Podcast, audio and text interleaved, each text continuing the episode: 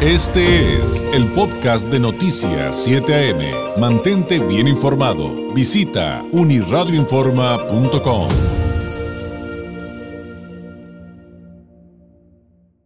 Minutos viene un proceso electoral histórico para todo México, aquí en Baja California. Recuerde que también será enorme Vamos a renovar diputados locales, diputados federales, presidencias municipales, gobernador.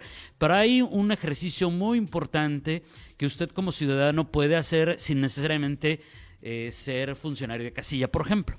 Y me refiero a los observadores electorales qué son, cuándo cierra la convocatoria para inscribirse, platicar un poquito de los requisitos. Pues eh, para resolver todas esas dudas, le agradezco enormemente, nos tome la llamada el licenciado Diego Felipe Villarreal Corral, él es el vocal ejecutivo de la Junta Distrital número 8 con sede en Tijuana. Licenciado Villarreal, ¿cómo está? Muy buenos días.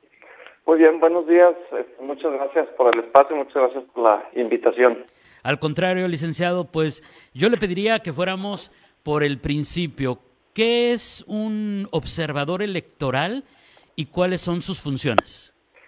Claro que sí. Este, un observador electoral es este, un ciudadano, una ciudadana mexicana que están interesados en el desarrollo de las elecciones y que este, cumplen unos requisitos, que ahorita vamos a platicar, y como su propio nombre lo menciona, pueden estar presentes y observar diferentes etapas de la, de la elección, desde la preparación de la jornada electoral, durante la jornada electoral y después en las actividades que se realizan y de esa manera poder constatar que todo se realiza pues, de forma correcta conforme a la ley se convierten entonces, licenciado, de alguna manera como en testigos, ¿no? Como en, no sé si sea correcto decir como vigilantes, pero finalmente por eso se llaman así, ¿no? Observadores.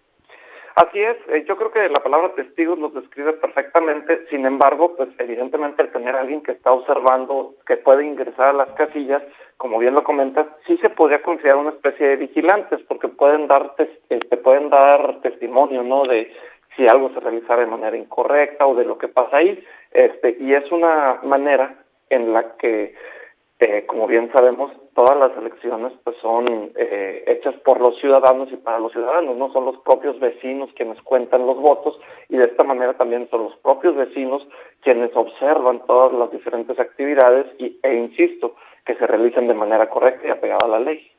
Sí, esos conceptos creo que son bien valiosos además de interesantes, el entender que todos entendamos que las elecciones no son de las autoridades, no son ni siquiera de los institutos, perdón, licenciado, son de nosotros, de los ciudadanos. Las elecciones son, son nuestras, por eso es importante participar de la, manera en que deseemos y podamos, ¿no? Que creo que eso también es importante. Ahora, antes de hablar de los requisitos, si quisiera inscribirme como observador electoral, ¿cuáles serían las limitantes? ¿Qué, eh, ¿Qué no puede hacer un observador electoral el día de la jornada?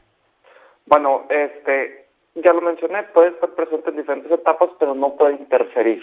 Este, un observador electoral este, no puede eh, llevar a cabo funciones eh, o, o, actividades de los funcionarios de casilla, por ejemplo, no puede declarar ganadores, no puede este, de ninguna manera interferir en el transcurso.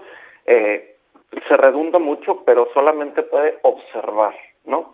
Este, y en su caso eh, hacer también un informe al final de esto con, con lo que él con lo que él vio, con lo que este, atestiguó para que nos ayude a mejorar, pero no puede interferir ¿no? en, en, en las elecciones y no puede eh, realizar este, otras actividades que no sean parte de, de, o que sean funciones de otra de otra figura, ¿no? Perfecto. Está creo que muy claro y perfectamente entendido. Ahora sí, supongamos que digo, ah, me interesa, creo que es un ejercicio interesante, además de ir a votar ese día, que por supuesto es la invitación a que todos lo hagamos, eh, quiero ser observador electoral. ¿Con qué requisitos tengo que cumplir? Bueno, el primero ya lo mencioné, es ser ciudadana o ciudadano mexicano.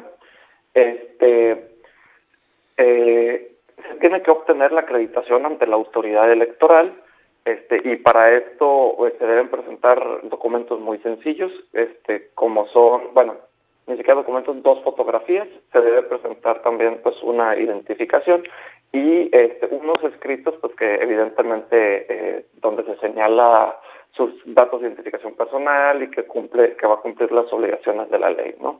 Este, ahora, también no puede haber sido miembro o de, este, de dirigencias nacionales, estatales o municipales de alguna organización o partido político en alguno de los tres años anteriores a la elección.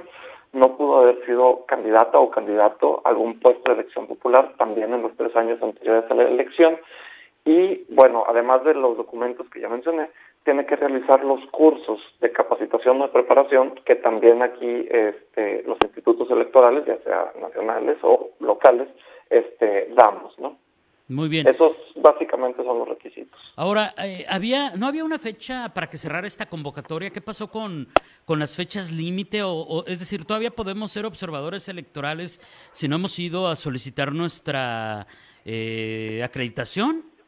Así es, este, y esa es la invitación que quiero hacerle a todos este, quienes escuchan. La fecha límite para presentar la solicitud es el 30 de abril. Todavía hay tiempo. Ah, este, perfecto más de más de mes y medio este yo les pediría pues que no lo dejen para el final este eh, pero sí es el es el 30 de abril.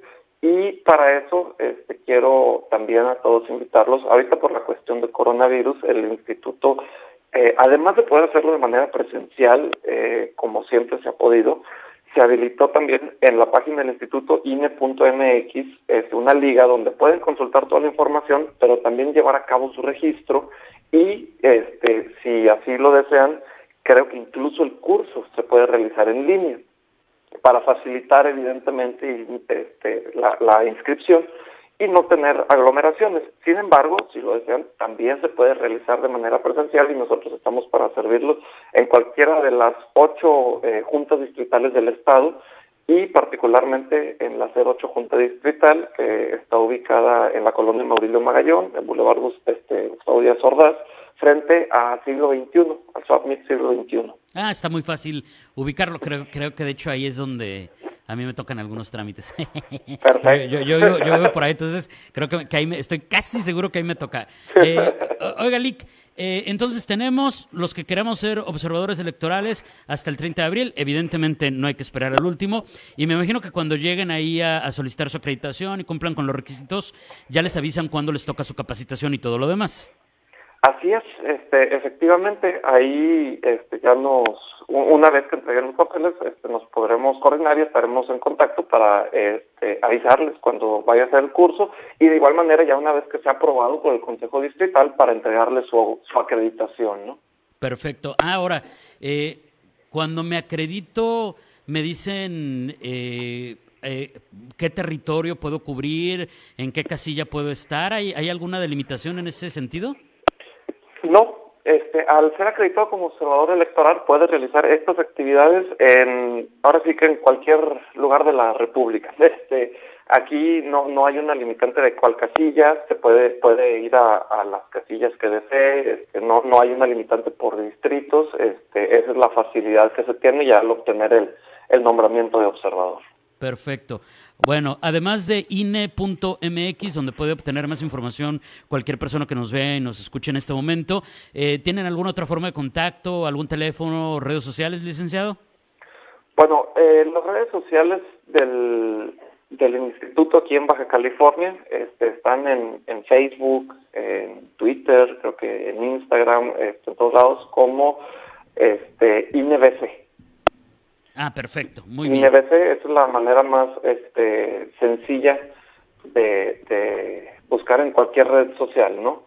Eh, y como les mencioné, este, nos pueden a nosotros encontrar ahí en, en, ¿cómo se llama? Eh, frente a Submit siglo XXI, este, a cualquier, nuestros horarios son de ocho y media de la mañana a, a cuatro y media de la de la tarde y nuestro teléfono este para que nos puedan también cualquier duda este es el 664 660 7674 Perfecto, aquí ya anotado, también se los compartimos en nuestra transmisión. Licenciado, le agradezco enormemente. ¿Algún mensaje final, algo eh, más eh, que decir antes de despedirnos?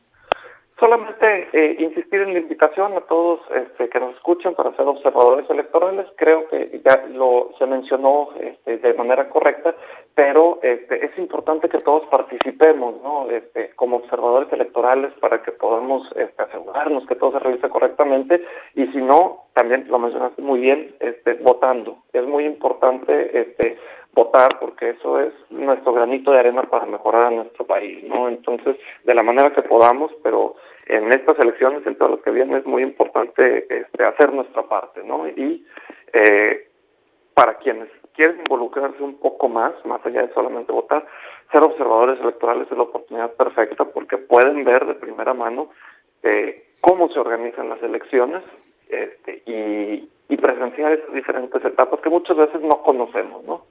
Sí, claro. Debe ser interesantísimo, eh, además, eh, participar en este asunto de, crear democracia en nuestro país, de fortalecerla y de también dar eh, pues nuestro granito de arena para darle validez, certeza, claridad, transparencia a estos procesos que, insisto, son de nosotros, de los ciudadanos. Licenciado, muchísimas gracias. Muy buenos días.